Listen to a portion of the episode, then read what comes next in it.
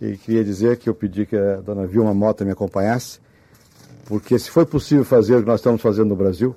que é uma revolução no sistema de telecomunicações, com uma clareza, com uma honestidade a toda prova e com muita competência,